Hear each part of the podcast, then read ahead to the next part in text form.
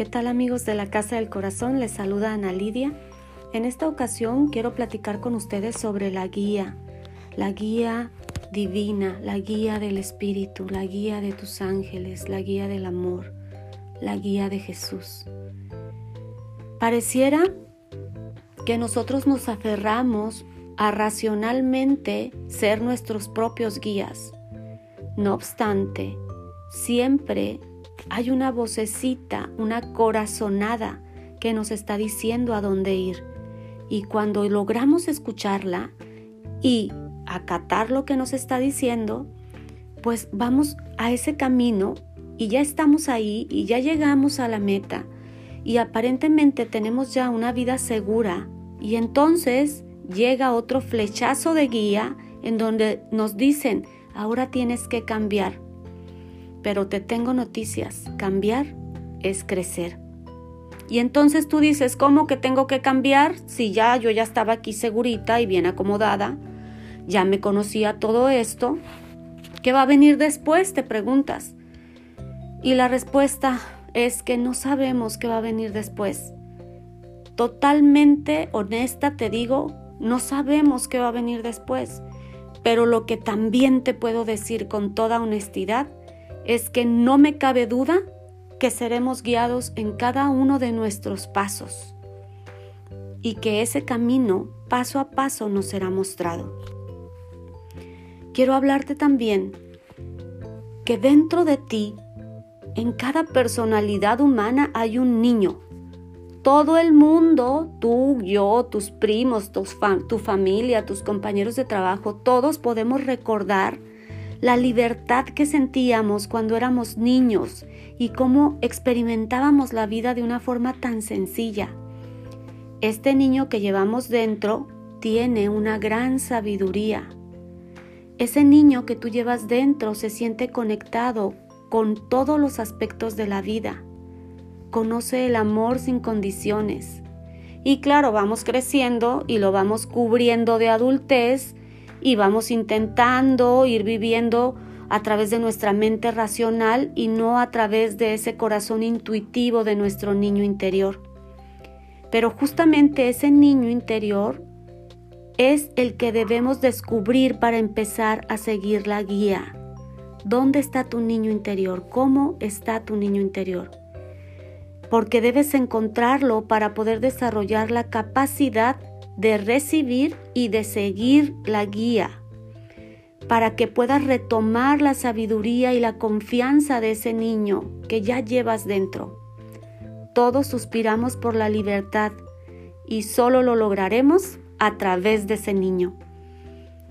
Te invito esta tarde, este día y cada día de tu vida a recibir la guía a través del corazón amoroso de tu niño interior. Que tengas un día de milagros.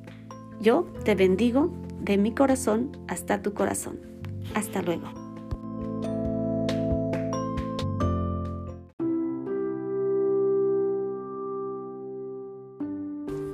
¿Qué tal amigos de la Casa del Corazón? Les saluda Ana Lidia.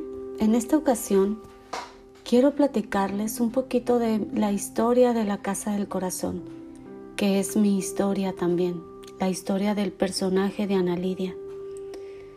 En el 2011 acababa yo de terminar mi función como agente del Ministerio Público y estaba esperando ingresar al Poder Judicial como proyectista, revisando sentencias en materia penal en una sala de apelación, cuando fui detectada con una enfermedad autoinmune un padecimiento que ya había logrado abarcar gran parte de mi intestino delgado. Aterrada por el posible resultado de las biopsias, recuerdo haberme tirado al piso pidiéndole a Jesús guía. Después de aquel evento, eh, comenzaron a suceder en mi vida situaciones asombrosas. Yo Investigué cómo es que los pacientes que padecían esa misma enfermedad podían llevar una vida normal y me di cuenta que la mayoría de ellos, los que habían logrado que la enfermedad remitiera, hacían yoga, eh, tomaban clases de meditación, se alimentaban de una forma más sana y entonces me propuse seguir sus pasos y su ejemplo. Obviamente yo quería vivir porque mi hija menor en ese momento tenía cuatro años. Busqué distintas opiniones médicas y la única opción que me daban y la que siguen dando hasta el día de hoy es un biológico que duerme tu sistema inmune y que quizás algún día tenga yo que aceptar ese tratamiento. Bueno, el caso es que comencé yo a tomar clases de yoga, me levantaba muy temprano a hacer meditación, oraba todos los días, con profunda humildad me hincaba para pedirle guía a Jesús. Y fue así como comenzaron a surgir los milagros. De pronto podía yo saber cosas que no sabía por qué las sabía. De pronto el bebé de una embarazada me hablaba. De pronto podía sentir a las personas que ya no tienen un cuerpo comunicándose conmigo a través de mi mente, telepáticamente. En aquel momento yo ya estaba trabajando como proyectista en el Poder Judicial. Era una revolución de locura para mi mente racional de abogada.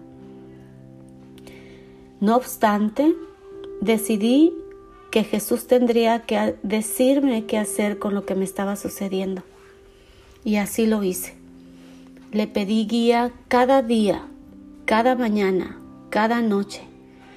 Y un día al abrir mi laptop apareció como mágicamente un curso para ser terapeuta en sanación con ángeles.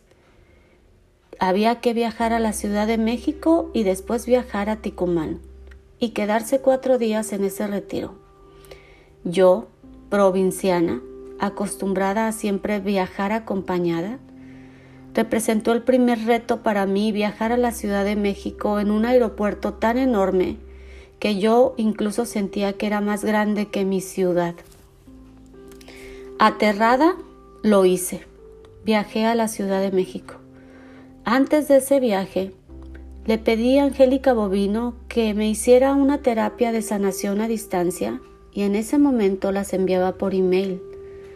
Recuerdo, y todavía tengo el email, en el que ella me narraba que mis ángeles le habían dicho que lo que yo consideraba era un hobby sería mi misión de vida y que años más tarde yo dejaría el derecho penal para dedicarme enteramente a la sanación.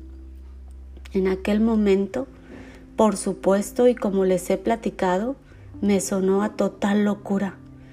Yo era una completa apasionada del derecho penal. Vivía, respiraba derecho penal, me acostaba viendo jurisprudencias, leyendo jurisprudencias y siempre tratando de hacer el mejor trabajo, el mejor trabajo en las sentencias, esforzándome por dar lo máximo de mí. Bueno, pues eso, ese fue el principio de la historia.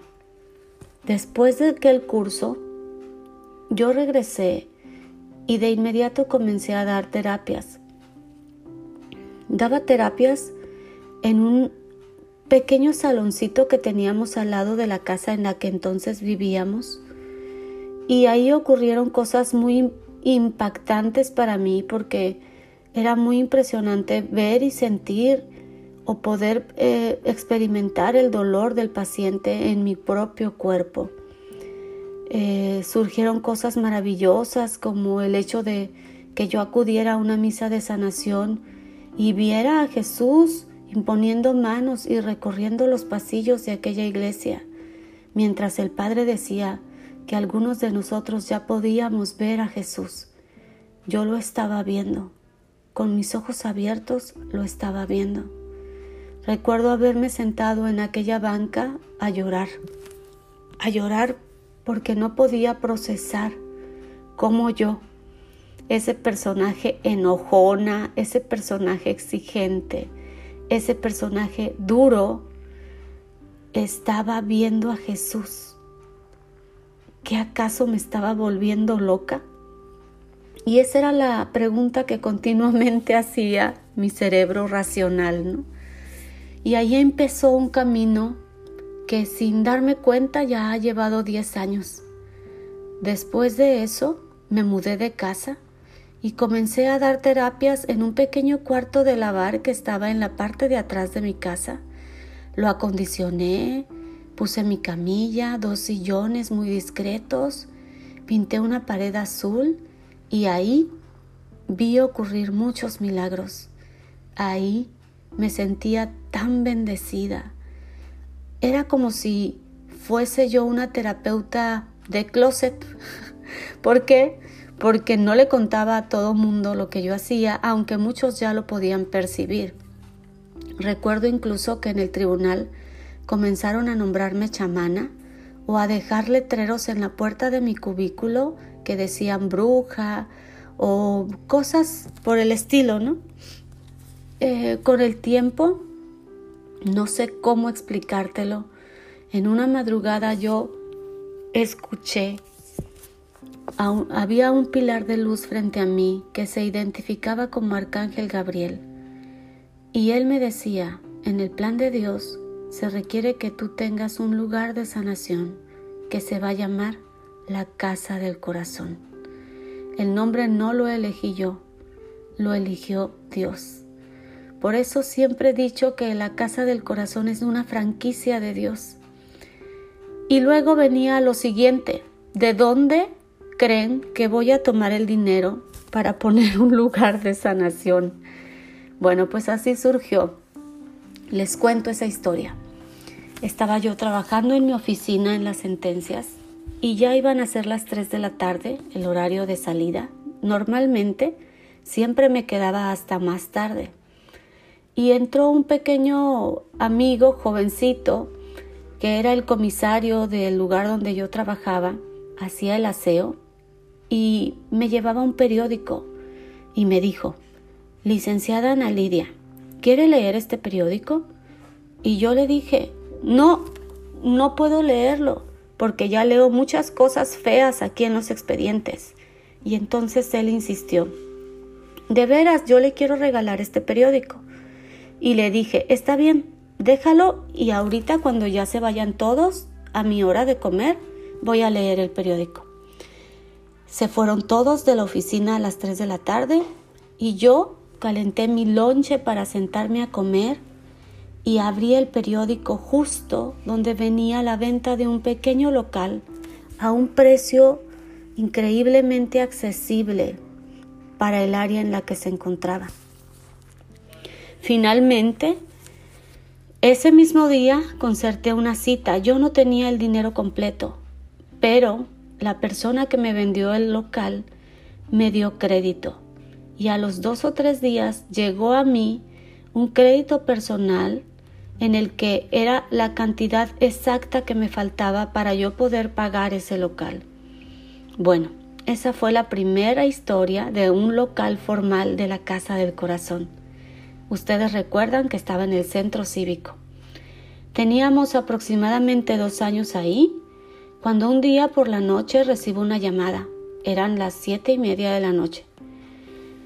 Una persona que había vendido una propiedad a mi esposo hacía mucho tiempo me llamó y me dijo, Ana Lidia, una amiga mía quiere vender un terreno que tiene unas trailers y cuando yo vi esas trailers, yo pensé, este lugar es el lugar para la casa del corazón. Le pregunté, ¿y cuánto cuesta? Y me dijo, quiere 30 mil dólares. Y yo le respondí, no tengo 30 mil dólares. Entonces me dijo, quiero que veas el lugar, voy a pasar en este momento a tu casa y voy a llevarte a ver el lugar. Nos llevó a mi esposo y a mí. Esa misma noche vimos el espacio y me encantó. Pero yo no tenía 30 mil dólares. Y entonces al día siguiente me llevó a hablar con la dueña del lugar. Y yo le dije, me interesa, pero no tengo 30 mil dólares. Y ella me dijo, te doy el tiempo y el crédito que necesites. Quédate con el espacio. Entonces, pues yo tenía ya el otro local de centro cívico y me di a la tarea de ponerlo a la venta para poder pagar el dinero del nuevo local. Pero como las cosas en esto, en esta historia, siempre son mágicas y milagrosas, pude pagar el local durante algunos meses, ir haciendo algunos abonos sin tener que vender el del centro cívico, el local ubicado en el centro cívico. Finalmente, cuando se vende el local del centro cívico, yo ya casi había terminado de pagar el otro local y entonces ya tenía una cantidad extra para poder hacer aquel salón de cursos que tanto había anhelado. Se hizo una realidad ese salón. Estamos por cumplir dos años en, en este nuevo espacio. Y esta tarde, mientras recorro las fotografías de años, cuando hacía yo cursos en el despacho de mi esposo, en la sala del despacho de mi esposo, cuando daba terapias en el cuarto de lavar de mi casa, cuando rentaba otro espacio para poder dar algún taller, cuando colaboraba en otro lugar, en otro centro holístico. No sé cómo, pero Dios creó ese milagro en mi vida. No sé cómo, pero hoy existe la casa del corazón. Y no sé cómo, porque los cómo le corresponden a Dios. Yo solo dije, sí, aquí estoy, ustedes díganme por dónde y yo voy por donde me digan. Y aquí, aquí seguimos amigos, seguimos recordando quiénes somos y entrenando nuestra mente para crear milagros, juntos de corazón a corazón.